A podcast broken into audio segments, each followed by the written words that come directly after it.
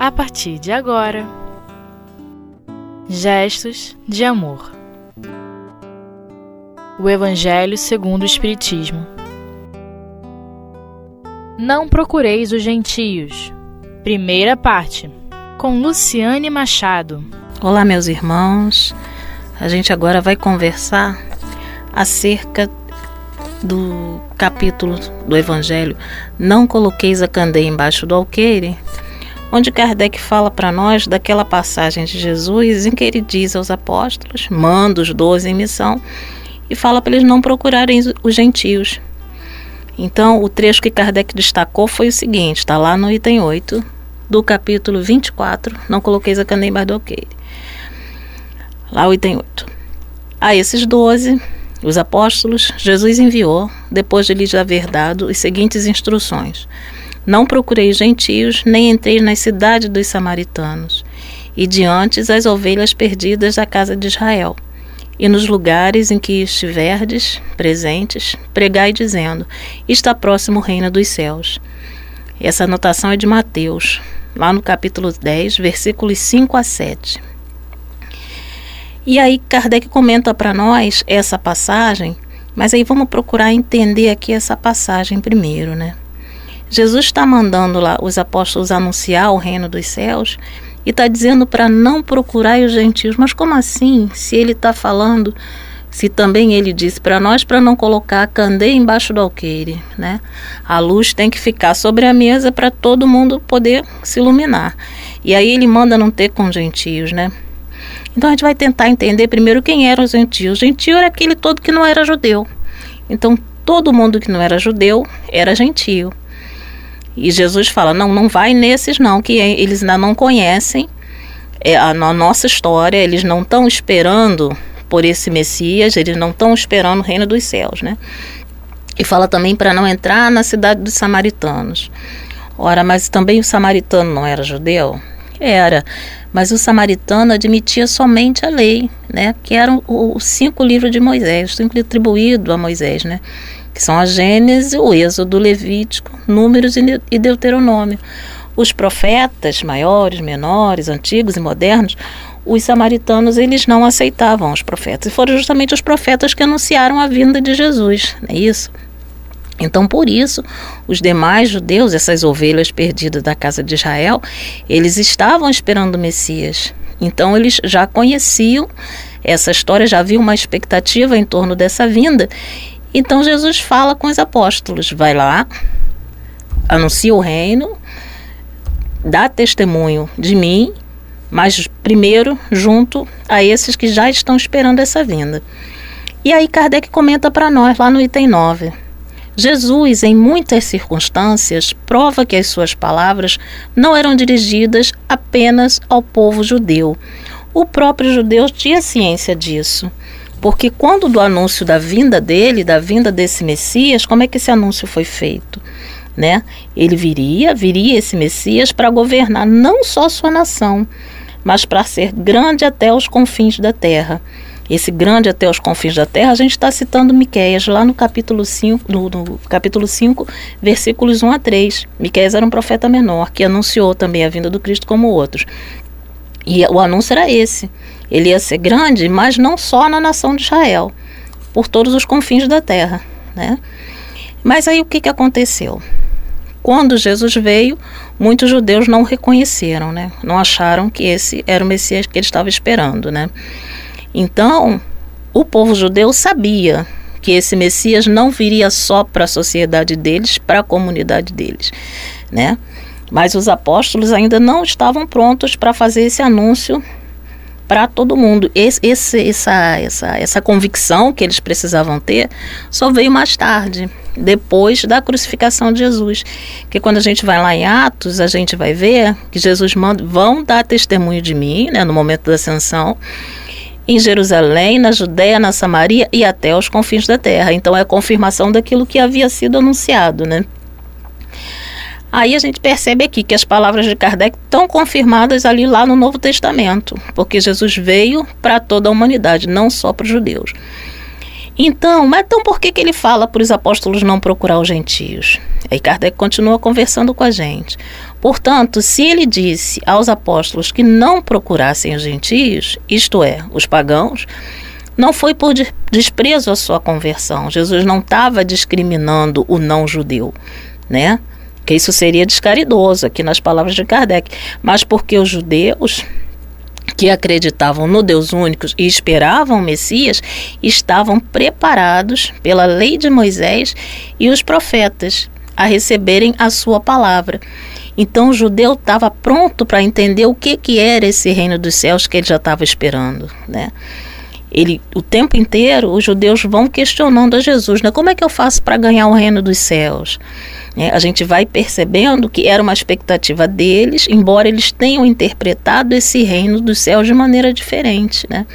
Eles não entenderam Jesus como aquele que ia trazer não a supremacia sobre a guerra, eles pensavam numa dominação material. Né?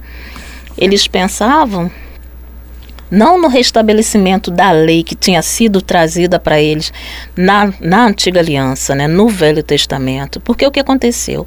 Moisés trouxe o decálogo para os judeus, né? E eles não souberam cumprir o decálogo. Com o tempo, os costumes foram se perdendo, eles foram perdendo a crença deles, eles começaram a cumprir determinadas leis só pela aparência, né? não tinha mais a sinceridade do propósito, começaram até a duvidar da vinda desse Messias, né? muitos deles. Então eles acabaram se perdendo. O que, que aconteceu? Foi feita uma nova aliança, né? E aí essa nova aliança, a gente vê isso lá em Jeremias, né? Jeremias é um profeta maior. Lá no, no capítulo 31, versículo, versículo 33, ele fala lá que esse, esse, esse Messias que viria ia colocar a lei de Deus no interior dos filhos de Israel e escrevê-la nos corações. Escrever a lei nos corações, né?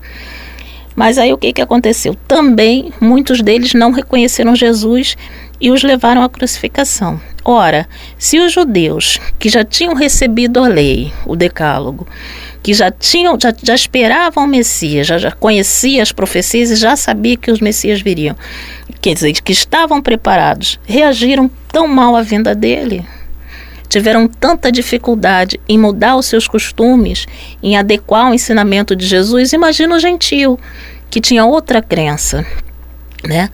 O, o, o gentil, ele era politeísta, ele não, não tinha a ideia do, do Deus único, né? E ele então cria em muitos deuses. A mentalidade dele era que o, o, Deus dele resolveria o problema dele. Se ele prestasse ali o, o, o sacrifício, ele ia ter a recompensa. Então a relação deles com Deus era toda outra, com deuses, né? Eles tinham vários deuses, eles não tinham nem noção dos deuses únicos. Então, como é que seria para eles essa proposta nova? Ia ser muito mais complicado, porque se foi para o, o, o, o judeu que já estava esperando, para o gentil então, que era uma proposta completamente nova, ia ser mais difícil ainda. Então, será que os apóstolos já estavam naquele momento preparados para essa missão? Ainda não estavam. Então, é o que Kardec fala aqui para nós, ó. Entre os, os pagãos faltava essa base. Tudo estava por fazer. E os apóstolos ainda não estavam suficientemente esclarecidos para uma tarefa tão grande Eis porque Jesus falou para eles, né? Eis porque ele lhes disse: E diante as ovelhas perdidas da casa de Israel. Quer dizer, eles iam semear em terreno já preparado. Mas Jesus sabia que a conversão dos gentios, nos diz aqui Kardec, ó, sabendo bem que a conversão dos gentios aconteceria com o passar do tempo. Mais tarde, efetivamente, os apóstolos foram plantar a cruz no próprio centro do paganismo. Então a gente vai ver lá em Atos que depois da morte de Jesus, né, e depois da ascensão dele, que ele morreu, ficou lá os 40 dias junto com os apóstolos, né? Desencarnou na verdade, não morreu. Ficou lá com os apóstolos durante os 40 dias e quando ele está partindo, ele fala para os apóstolos, né? Então que eles vão vão espalhar o evangelho a toda criatura, dar o testemunho dele, fazer as curas, né? E os apóstolos partem, partem seguros e partem e, e efetivamente cumprem essa missão que é deles, e mais tarde Paulo se converte e se junta a eles também nessa divulgação. Agora a gente vai para o intervalinho, daqui a pouco a gente volta.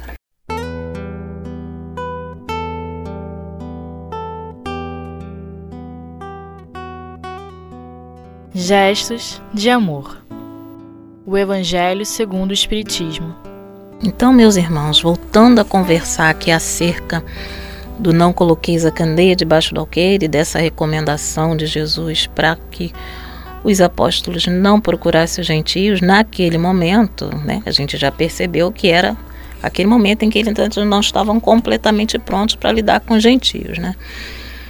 Então a gente vai agora pensar nessa questão aqui que Kardec traz para a gente, nessas outras circunstâncias em que as palavras de que Jesus prova que as palavras dele não era dirigida apenas para o povo judeu, né? Mas para toda a humanidade. Aí a gente vai pensar no papel de Jesus junto à humanidade, né? Então, a gente já sabe que Jesus recebeu do Pai essa essa tarefa, esta missão de cuidar da educação de todos nós dentro da lei. Então, quando a gente vai perceber lá no capítulo 1 do Evangelho segundo o Espiritismo, que Kardec trabalha para nós a questão, a questão das três grandes revelações da lei, que a gente sabe que foi Moisés, foi Jesus e agora a doutrina espírita, a gente vai perceber o trabalho de Jesus junto a nós começa junto com a concepção da Terra, né? E Emmanuel lá no Caminho da Luz, ele vai descrevendo esse processo bem claramente para nós, né? Jesus recebe das mãos de Deus aquela matéria para poder formar a Terra. E aí ele começa com o tempo, o teste das formas, chega um ponto em que vem a humanidade, né? Os espíritos, ele recebe nós espíritos para nos educar. E durante esse processo, ele vem ao longo do tempo mandando esses emissários para vir ensinando a lei para gente, né? Porque a lei está na nossa consciência, tá? A gente vai estudar isso lá na lei divina natural, lá com Kardec.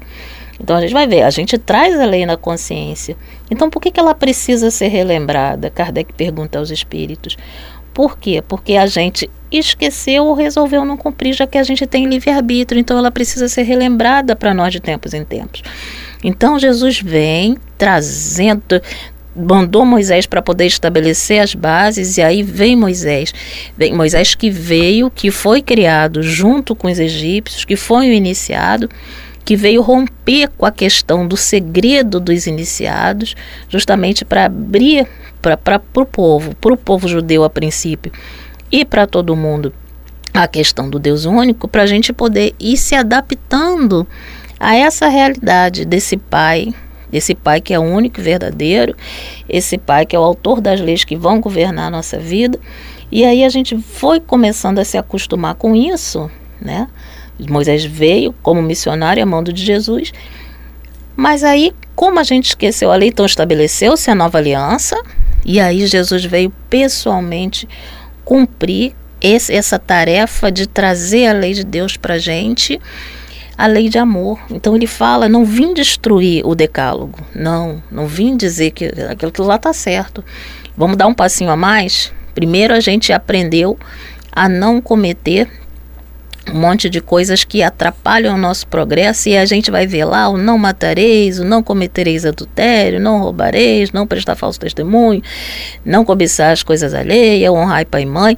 Então a gente vai ver tudo isso lá no decálogo e vem Jesus chamando a gente agora a agir, né? Ele vem com o mandamento. Em que, que se resume essa lei? Amar o próximo como a si mesmo. E ele vai falar para nós também que o céu e a terra não vai passar enquanto não se a gente não cumprir isso, enquanto a gente não aprender a amar. O que, que é isso? Essa renovação, esse reino de Deus, ele não virá enquanto a gente, a gente humanidade, então não é alguma coisa que fica restrita aos judeus. Nós, todos humanidades, enquanto não cumprirmos a lei de amor, o nosso planeta não evolui, a gente não vai para a regeneração. Então ele veio justamente para nos ensinar esse caminho da regeneração com Deus. Por isso que Kardec pergunta qual é o tipo, quando ele pergunta qual é o tipo mais perfeito que Deus tem oferecido a nós para servir de guia e modelo, ele fala: vê de Jesus. Que Jesus é justamente esse modelo, né? Que vai é, é, é, o tipo de perfeição moral que nós podemos aspirar aqui na Terra, né? Então ele oferece a gente como esse modelo. Por quê? Porque ele é o enviado do Pai justamente para nos ensinar a cumprir a lei. Né? Então, a todos nós e não somente aos judeus. Então, Jesus veio justamente anunciar a lei de amor para gente e hoje a gente se encontra na posição daquele gentio lá, né? Então, eu estou recebendo uma instrução para amar ao próximo como a mim mesmo, para amar ao meu inimigo. E aí eu vou começando a opor resistência porque o meu sentimento não está de acordo com essa proposta de Jesus para nós, né? Então a gente se vê nessa mesma posição. Eu vou precisar mudar aquele valor que está no meu coração, né? Então é um trabalho que a gente precisa fazer, que é um trabalho autoeducativo. Atender a proposta de Jesus para poder alcançar esse reino dos céus vai exigir da gente esse trabalho de reforma de valores. Então a gente vai precisar ver de maneira diferente. E era justamente isso que chegava para o pagão naquele momento. Poxa, eu penso de um jeito, eu vou ter que fazer de outro? Sim, né? Então, é esse movimento que nós também vamos ter que fazer para nos renovar.